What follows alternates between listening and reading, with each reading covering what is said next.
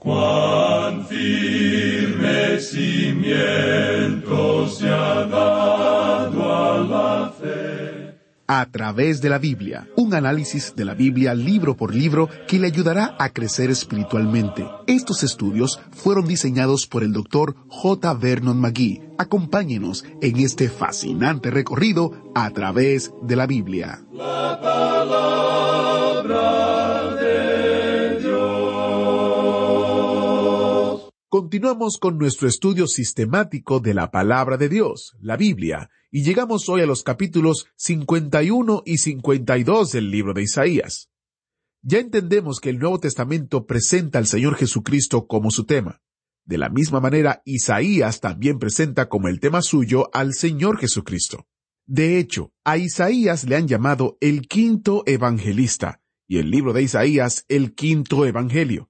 En ellos se presentan con exactitud y claridad el nacimiento virginal de Cristo, su carácter, su vida, su muerte, su resurrección y su segunda venida.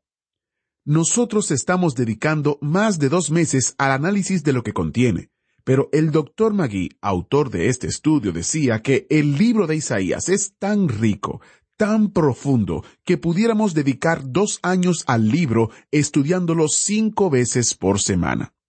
¿Se imagina eso? Bueno, iniciamos en oración. Padre Celestial, gracias por las cosas increíbles que nos estás enseñando a través de tu palabra. Habla hoy a nuestros corazones donde quiera que vivamos, donde quiera que estemos escuchando. Ayúdanos a oír tu voz claramente. En el nombre de Jesús te lo pedimos. Amén. Ahora busque su Biblia o encienda su Biblia en Isaías capítulo 51, porque estamos listos para iniciar nuestro recorrido bíblico de hoy con las enseñanzas del Dr. Magui en la voz de nuestro maestro Samuel Montoya. Continuamos hoy, amigo oyente, nuestro estudio en el capítulo 50 de Isaías. Este capítulo, como dijimos en nuestro programa anterior, nos dice o nos da la razón para el rechazo de Cristo de parte de Israel. Dios el Padre señala la razón para el rechazo que hizo Israel.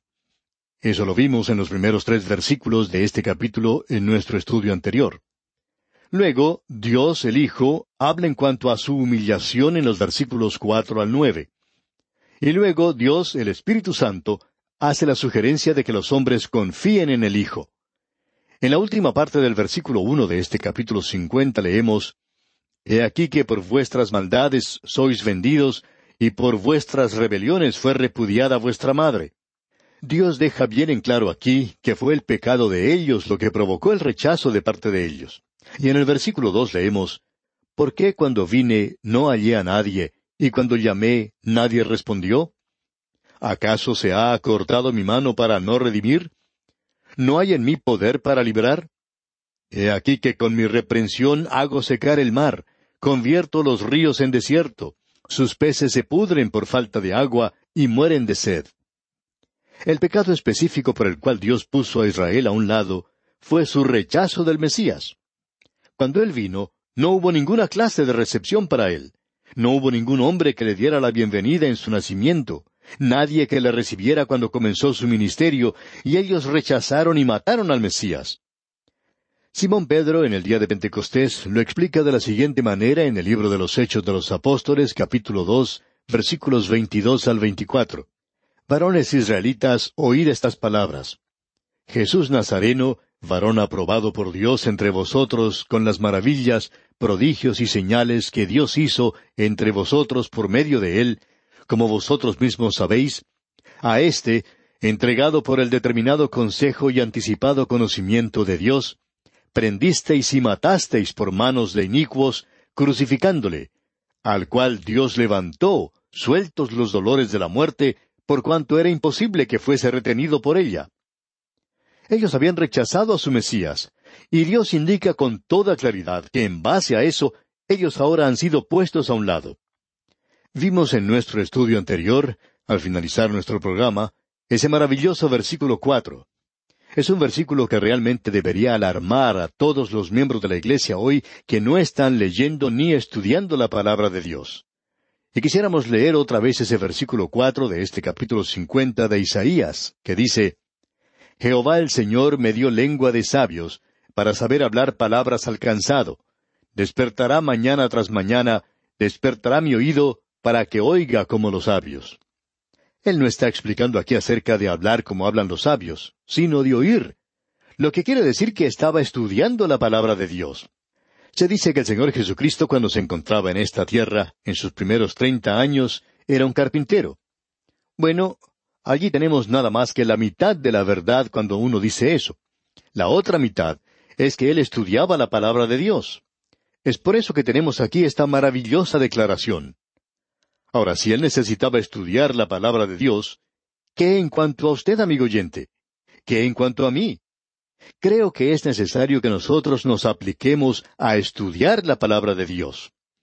Amigo oyente, el pecado más grande en la iglesia hoy no es esto o aquello, sino que el pecado más grande en la iglesia hoy es la ignorancia de la palabra de Dios o la negligencia en el estudio de la palabra de Dios. No tiene mucho sentido el decir hoy, ah, yo creo en la Biblia de pasta a pasta, yo creo que es la palabra de Dios, yo la defiendo con mi vida, y luego ni siquiera pienso en estudiarla. Amigo oyente, Dios ha hablado entre las páginas del Génesis capítulo uno hasta el capítulo veintidós del Apocalipsis.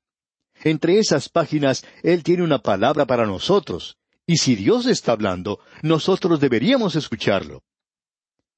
Siguiendo ahora adelante en nuestro estudio del libro de Isaías, encontramos la sección donde el Señor Jesucristo nos habla de su humillación aquí en el capítulo cincuenta.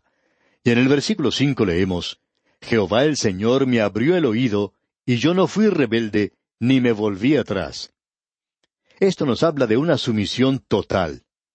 No tenemos que entrar en detalles aquí, pero usted puede recordar que allá en Éxodo capítulo 21, versículos uno al seis, se nos habla acerca de un siervo que quería llegar a ser un siervo permanente. Este se paraba junto a una puerta o poste, y su amo le horadaba la oreja con una lesna, es decir, que le hacía una perforación allí en su oreja, y él entonces podía llevar un aro en ese lugar. Y estamos convencidos de que él tenía uno allí. Eso indicaba que él era un esclavo para siempre para ese amo.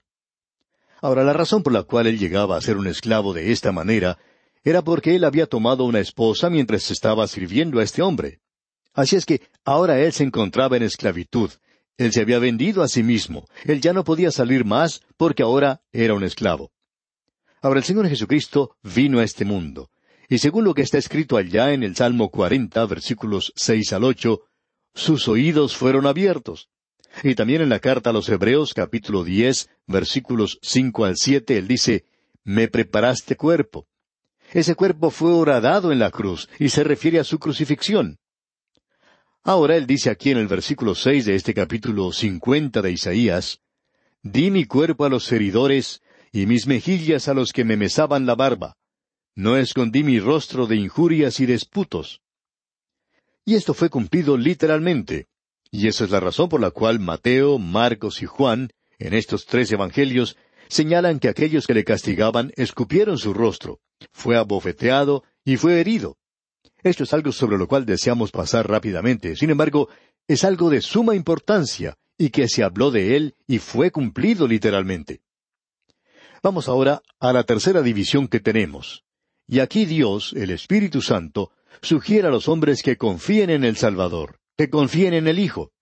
Y dice aquí en el versículo diez, ¿Quién hay entre vosotros que teme a Jehová y oye la voz de su siervo? El que anda en tinieblas y carece de luz, confíe en el nombre de Jehová y apóyese en su Dios.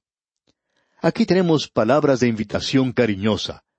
El Espíritu Santo habla con voz suave, implorando que confiemos, que descansemos en el siervo de Dios. Luego se aparta de eso y en el versículo once nos da una palabra de advertencia. Allí dice, He aquí que todos vosotros encendéis fuego y os rodeáis de teas. Andad a la luz de vuestro fuego y de las teas que encendisteis. De mi mano os vendrá esto, en dolor seréis sepultados. Aquí tenemos una advertencia. Este versículo contrasta mucho con el versículo diez. Allí tenemos una amable invitación. Él está implorando, pero aquí tenemos una palabra de advertencia, y la advertencia es para aquellos que andan en la luz de su propio fuego. Cierto hombre en una ocasión quiso discutir el tema de la salvación con un pastor, y el pastor sintió que él no estaba de acuerdo con él en cuanto a la salvación. Este hombre quería decirle al pastor lo que él pensaba en cuanto a este tema. Pues bien, ese hombre estaba listo para encender su propio fuego y quería que el pastor se sentara junto con él y se calentara allí también por medio de ese fuego. Pero por supuesto el pastor sabía que ese era un fuego falso. Y así es, amigo oyente, es un fuego que no da ni calor ni vida. De modo que el pastor le dijo a este hombre, Mi amigo, no queremos ser descorteses con usted, pero ni siquiera queremos escuchar lo que usted tiene que decir, porque lo que usted piensa, o lo que nosotros pensamos, no tiene ningún sentido. Lo que vale es lo que Dios dice, y nosotros debemos andar en la luz del Señor Jesucristo. Él es la luz del mundo.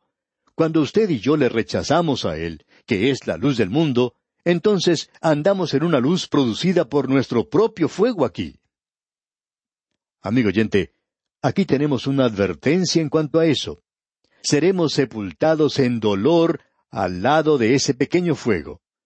Y amigo oyente, puede usted perderse eternamente. Y llegamos ahora al capítulo 51 de Isaías. A este capítulo lo hemos llamado el reloj despertador de la Biblia. Aquí la nación de Israel tiene un lugar en los propósitos pasados y futuros de Dios. Esto se presenta una y otra vez, y permítanos repetir eso aquí porque Dios está repitiéndolo muchas veces. Parecería que secciones como estas son dejadas de lado hoy.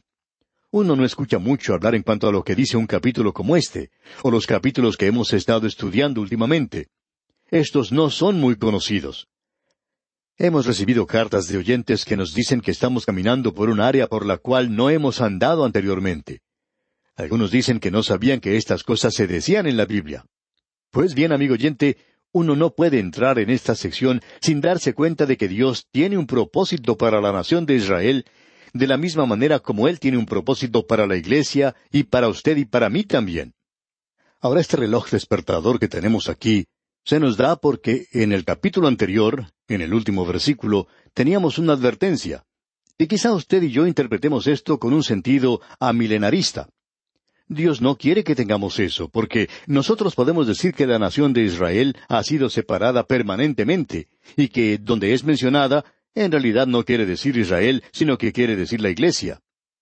Pero Dios dice esto demasiadas veces para que se pueda interpretar como que se está refiriendo a la Iglesia. Si él hubiera querido decir eso en cuanto a la iglesia, en alguna parte él hubiera dicho, bueno, espero que ustedes no me entiendan mal. Yo quiero decir la iglesia y no Israel. Sin embargo, nos habla con toda claridad de que quiere decir Israel, y eso es exactamente lo que indica.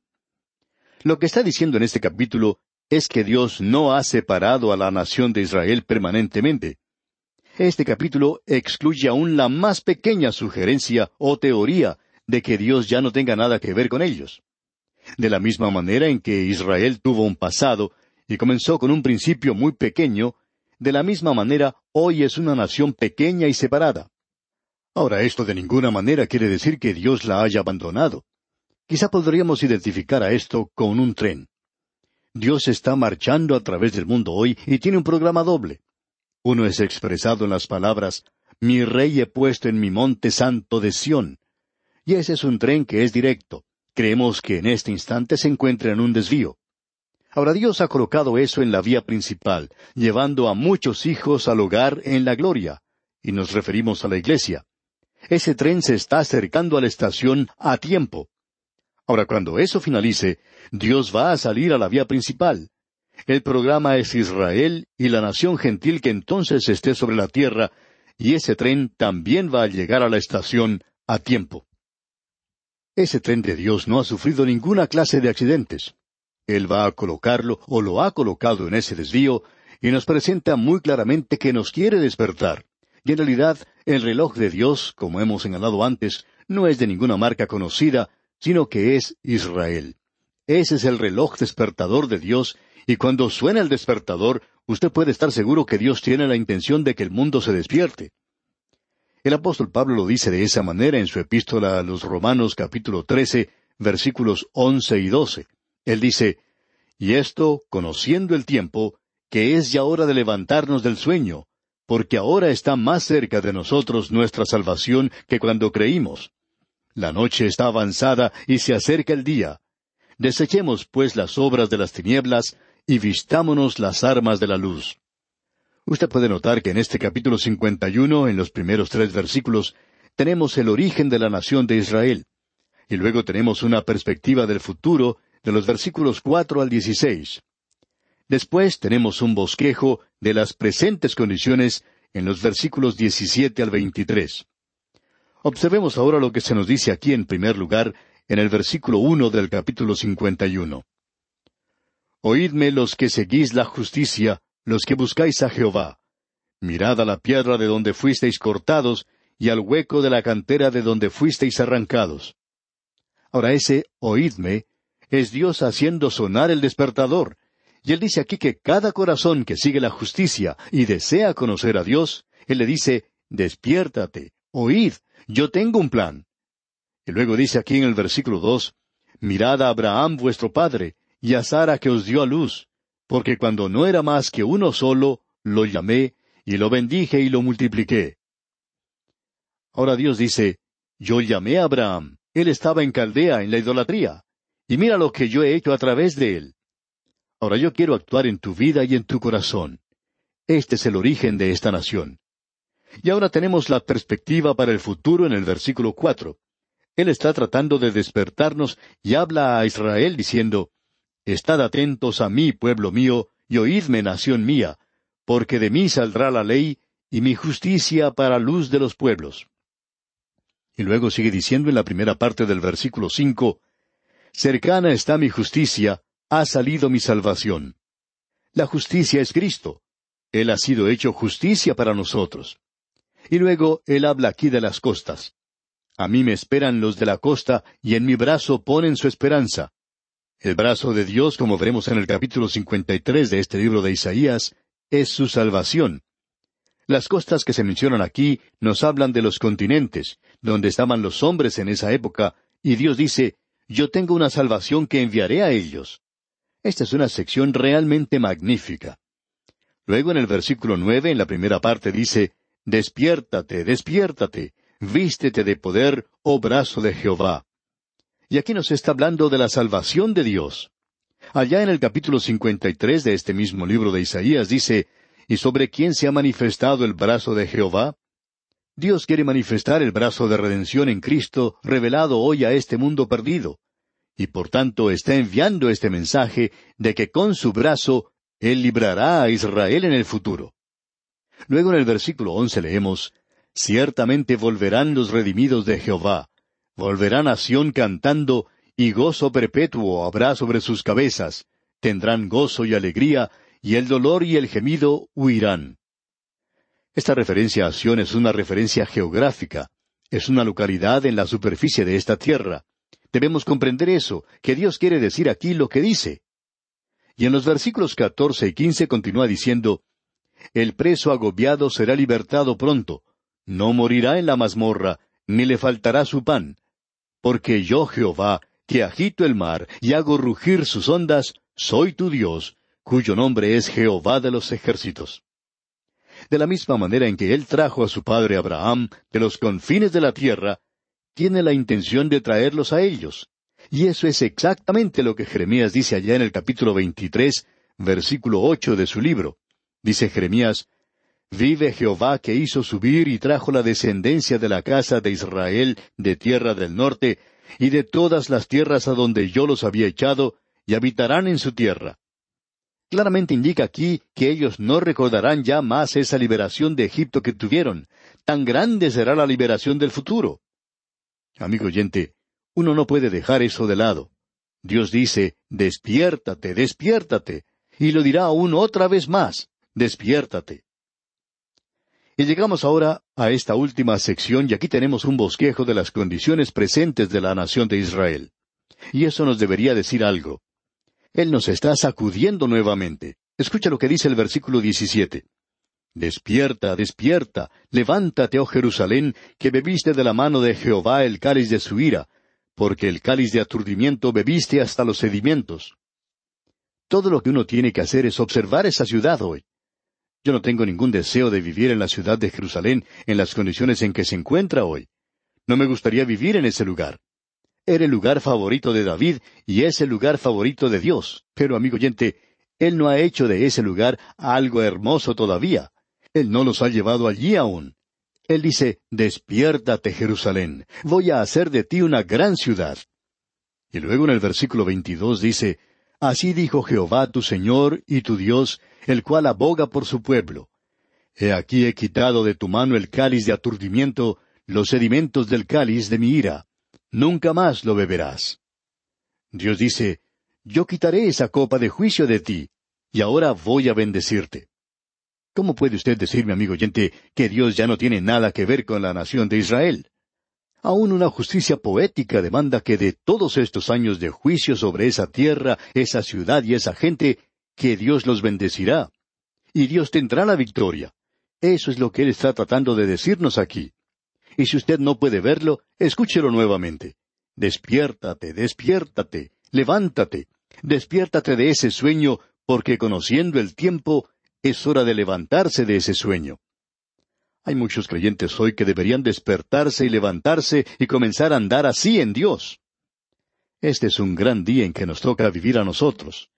La época más emocionante en la historia del mundo es la actual, en la cual usted y yo estamos viviendo. ¿Sabe, amigo oyente? Nosotros pertenecemos a la generación de ahora, y es hora de que nos despertemos de nuestro sueño. Y aquí vamos a detenernos por hoy. Pero antes, le sugerimos leer el capítulo 52 de este libro de Isaías para estar mejor informado de lo que estudiaremos en nuestro próximo programa. Es nuestra oración que el Señor le bendiga. Muchas gracias al maestro Samuel Montoya. Usted reconoce el tiempo. Está usted despierto. Espero que así sea. Es hora de despertarnos, andar en Dios y compartir las verdades bíblicas con el mundo perdido. Estudiar y compartir la palabra de Dios siempre ha sido importante, pero nunca ha sido más importante que hoy. ¿Está usted de acuerdo? Por medio siglo, a través de la Biblia se ha dedicado a llevar la palabra entera al mundo entero. De hecho, este año 2023 celebramos 50 años de la fidelidad de Dios con el ministerio. En nuestro boletín estamos compartiendo artículos sobre la historia del ministerio. El boletín del mes de mayo incluye un artículo que explica la relación entre a través de la Biblia y Radio Transmundial. Pensamos que será de su interés. Si no está suscrito, si no recibe nuestros boletines, visite a través de la biblia.org barra notas para suscribirse y le llegarán directamente a su buzón cada mes.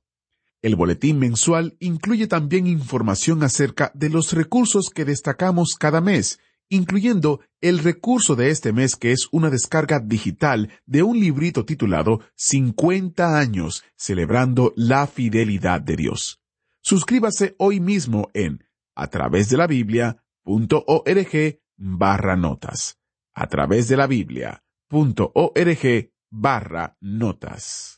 Agradecemos que nos acompañara en el estudio de hoy. Le invitamos a que visite nuestro sitio en internet a través de la biblia.org. Ahí puede suscribirse para recibir las notas y bosquejos de lo que estamos estudiando y noticias del ministerio. También encontrará la variedad de libros y materiales gratuitos que tenemos para usted. El sitio es a través de la biblia.org. Todo lo que hacemos es posible gracias al Señor y a personas como usted que se unen a nosotros en la obra de llevar la palabra entera al mundo entero. A través de la Biblia es una producción de Radio Transmundial.